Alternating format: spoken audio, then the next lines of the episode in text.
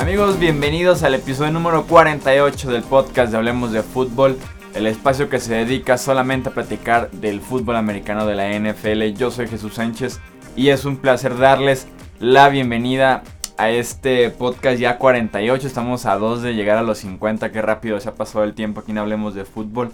Muchas gracias siempre por su apoyo, por lo que a los que se suscriben en cualquiera de las plataformas, que nos dejan sus comentarios. De verdad, muchas gracias. Llevamos por los 50 episodios. En este específico, en este episodio 48 voy a estar una vez más solo aquí en el estudio por cuestiones de logística. No me pudo acompañar Luis Alberto Aguirre. Edgar Gallardo sí está en los controles. Vamos a estar eh, repasando lo que fue este Thursday Night Football entre Rams y 49ers. Vamos a platicar de los partidos más interesantes que tiene esta semana 3, además de dar los pronósticos, tanto los míos como los de Luis Alberto como los de el suscriptor invitado que tenemos para esta semana.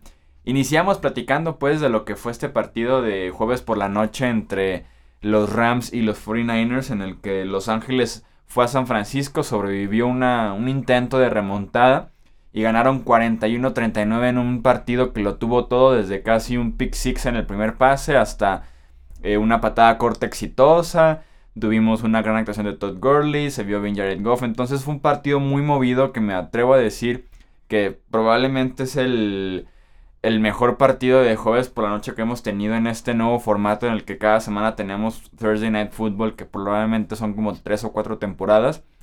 Y no solo eso, yo he visto los 32 partidos que hemos tenido esta temporada de NFL y no me queda duda que ha sido el mejor de todos. Que ha sido el mejor partido este este juego que hasta aquí en Hablemos de Fútbol nos burlamos de que iba a estar bastante malito entre Rams y 49ers. Yo lo que me llevo es la gran actuación de la ofensiva de los Rams. Más que la ofensiva de los 49ers porque sigue siendo Brian Hoyer y no sé qué tanto le debamos dedicar un análisis de Brian Hoyer. Porque Carlos y Pierre Garçon son probablemente los dos que cargan con esa ofensiva. A mí me gustaría ver, nadie me gustaría analizar lo que es la ofensiva de los Rams cómo se ha notado el gran cambio de un equipo que sí está bien entrenado, no como lo estaban con Jeff Fisher.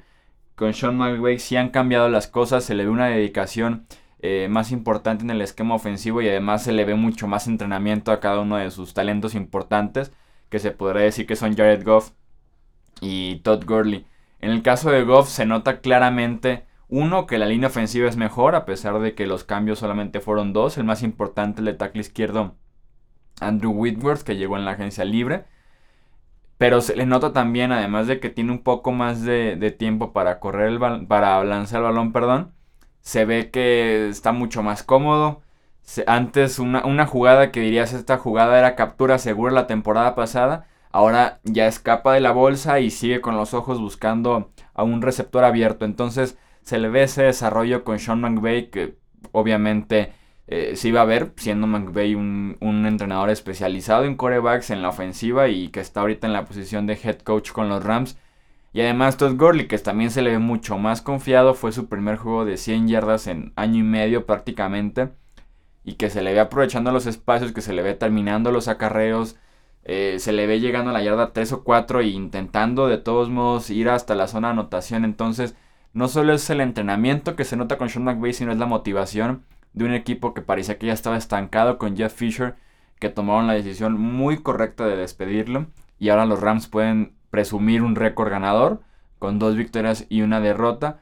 Mientras que San Francisco también ha dado de mucho de qué hablar, a pesar de que, como les decía, tiene a Ryan Hoyer, Carlos Hyde, está cumpliendo Pierre Garçon, que por lo menos este año nada más es el, es el receptor mejor pagado, después de lo que le dieron en la agencia libre en la Bahía. Entonces, también lo está, también lo está desquitando. Y la defensiva, ya platicamos que era una secundaria muy pobre, se notó en el jueves por la noche, se, se, seguirá viendo en, lo que resta de la temporada. Pero sí fue un juego bastante, bastante interesante, si no lo han visto se los, se los recomiendo, por ahí si se lo encuentran en NFL Network o si tienen el NFL Game Pass. Muy recomendado ver este juego de jueves por la noche. Pasamos ahora sí con los con las previas que tenemos para esta semana 3 estaremos platicando de 5 partidos un poco más a, profundidad. Empezamos con este de Baltimore en contra de Jacksonville. Es un juego especial porque es el primero de esta serie internacional que tiene la NFL para este año, que incluye Londres y además incluye la Ciudad de México en el Estadio Azteca. La defensiva de Baltimore ha estado jugando un nivel impresionante de verdad. Llevan 5 robos de balón en la primera semana, 5 robos de balón en la segunda semana. Y si llegaran a tener otros 5 robos de balón, serían apenas la segunda defensiva que lo logra desde la década de los 80. Entonces eso, eso te habla de lo complicado y de lo bien también que, que, está jugando esta defensiva. Que sí le ha ganado equipos con ofensivas muy cortas como es Cincinnati, como es Cleveland.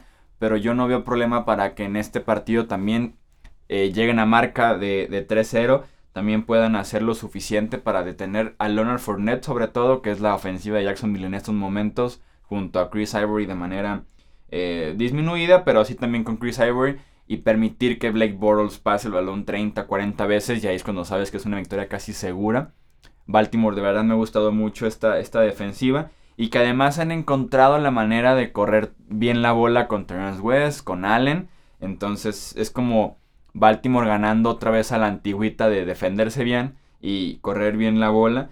Como les decía, Leonard Fournette ha sido la clave en el ataque de los Jaguars. Se ha visto muy bien. Yo pensé que sí se iba a notar un cambio entre su estilo en colegial y su estilo en la NFL, pero se ha mantenido eso, ese estilo tan físico, tan fuerte, de mucho castigo hacia los defensivos. Y eso me ha gustado bastante. Entonces ya veremos cómo le va jugando en el pasto sagrado de Wembley en contra de una muy buena defensiva como la es la de los Baltimore Ravens.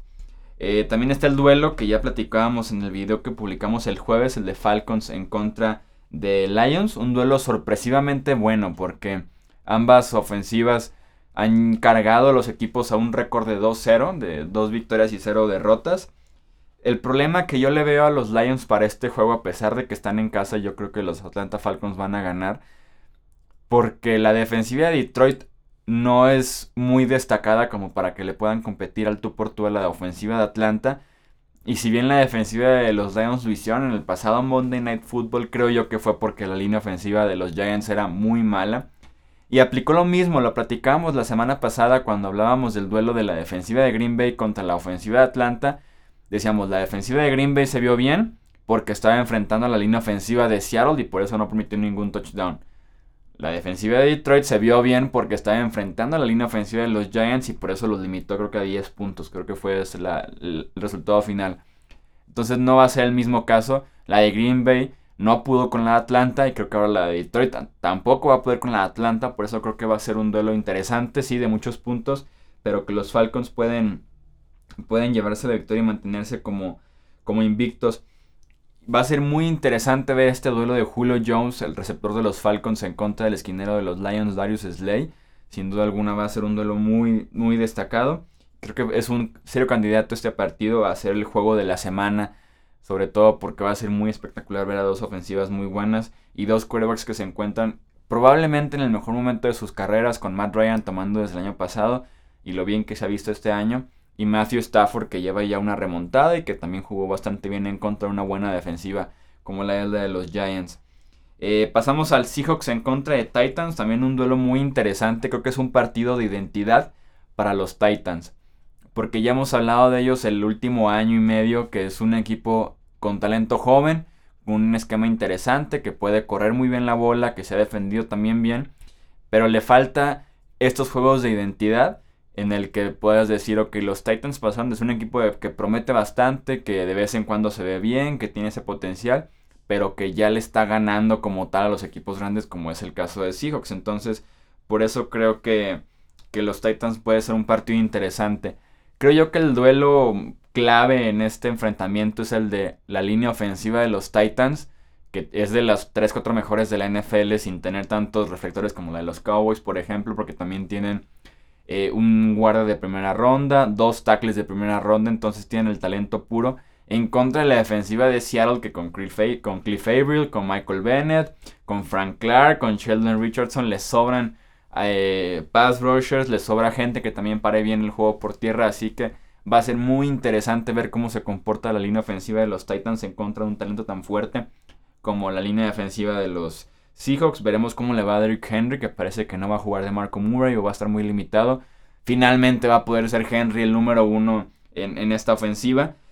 Y me preocuparía hasta cierto punto lo que le pase a Marcus Mariota en contra de una secundaria experimentada como la es la de los Seahawks, además muy talentosa, con Richard Sherman, con Earl Thomas, con Cam Chancellor.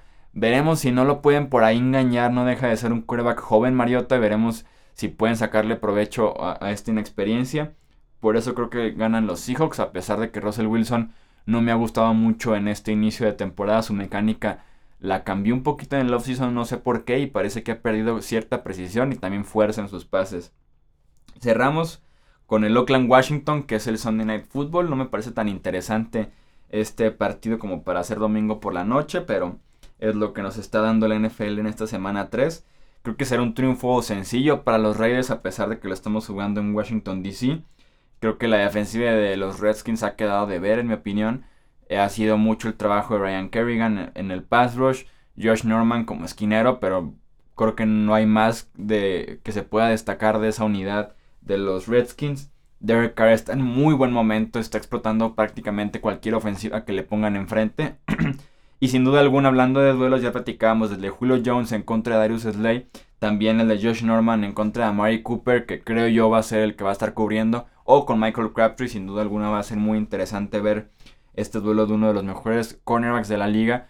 Si es contra Cooper, una de las promesas grandes que tiene la liga en la posición de, receptor. Y creo depende muchísimo esta ofensiva de Washington porque Kirk Cousins no está en un, en un muy, muy, buen momento de lo que puedan correr en contra de los Rams en un comité de tres corredores casi llegan a las 200 yardas. Veremos cómo le va en contra de los Raiders, porque si bien no es como el punto fuerte de Washington el de ataque por tierra, sí es una debilidad grande que tienen los Oakland Raiders actualmente en su defensiva, entonces veremos si pueden explotar en este lado a los Raiders, quitarle la bola a Derek Carr y veremos si lo pueden hacer más cerrado, pero como les decía, no creo que no creo que vaya a ser el caso. Vamos ahora sí con los pronósticos para esta semana. En pantalla están viendo ya los míos, los de Luis Alberto y los de nuestro suscriptor invitado, que en este caso, esta semana 3 es Josh Barraza. Muchísimas gracias Josh por dejarnos tus pronósticos para esta eh, semana 3. Veremos qué tal nos va. Ya nos ganó Víctor la primera semana. Luego con Mateo empató Luis. Entonces nos están los suscriptores ganando en estos picks de Hablemos de Fútbol. Veremos cómo le va a Josh esta semana. Voy a leer los míos. Pueden ver en la pantalla si lo están viendo en YouTube, eh, cuáles son los pronósticos de Luis y cuáles son los pronósticos de Josh. Los míos, yo tenía a San Francisco en el Thursday Night Football. Ya, ya voy 0-1 en esta semana 3. Empezando bien. Sí, no, y recordemos que no ganado ni una sola semana de estas dos. en Baltimore, Jacksonville tengo a Baltimore ganando en Londres. Cleveland, Indianapolis tengo a Cleveland. Los Browns son favoritos en las apuestas por primera vez desde 2015. En Giants en contra de Filadelfia tengo a los Eagles. En un partido importante para la temporada de los Giants. Dolphins en contra de Jets Dolphins. Broncos en contra de Bills Broncos. Creo que va a ser una victoria sencilla para los Broncos. Eh, Saints Panthers tengo a los Panthers. Steelers Bears. Creo que los Bears se ponen 0-3 y los Steelers 3-0. Ya platicábamos de Falcons Lions. Tengo a los Falcons. Eh, Buccaneers en contra de Vikings a los Bucks. Que se pongan 2-0 mis Buccaneers. Eh, Texans en contra de Pats. Tengo a los Patriots ganando en Foxboro. Eh, Seahawks en contra de Titans. Ya platicamos también de este partido. Tengo a Seattle.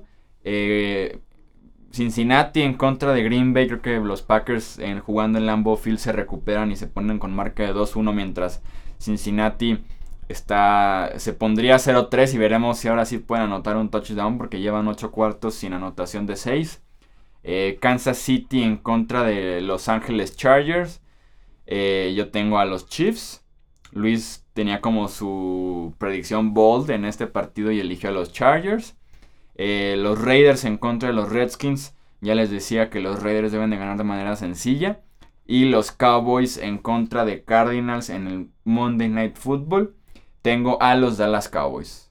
Así que esos son mis pronósticos. Están viendo los de Luis, están viendo los de Josh. Muchísimas gracias a los que nos dejaron sus pronósticos, sus picks en esta para esta semana 3 en el video que subimos del episodio 47. Recuerden que cada semana vamos a ir eligiendo uno diferente al azar, así que sigan participando para la próxima semana. Les diremos cuándo pueden dejar ya formalmente sus pronósticos. Así que eso fue todo por este episodio 48. Les recuerdo que en el canal de YouTube de Hablemos de Fútbol pueden encontrar una previa mucho más corta con los tres partidos que no se pueden perder eh, en esta semana 3. Yo soy Jesús Sánchez con Edgar Gallardo en los controles y en la edición del video. Me despido de ustedes, que disfruten la semana 3 y nos escuchamos el próximo martes para platicar ya con Luis Alberto aquí de lo que fue esa semana 3, un repaso de los mejores partidos y los mejores momentos. Hasta la próxima.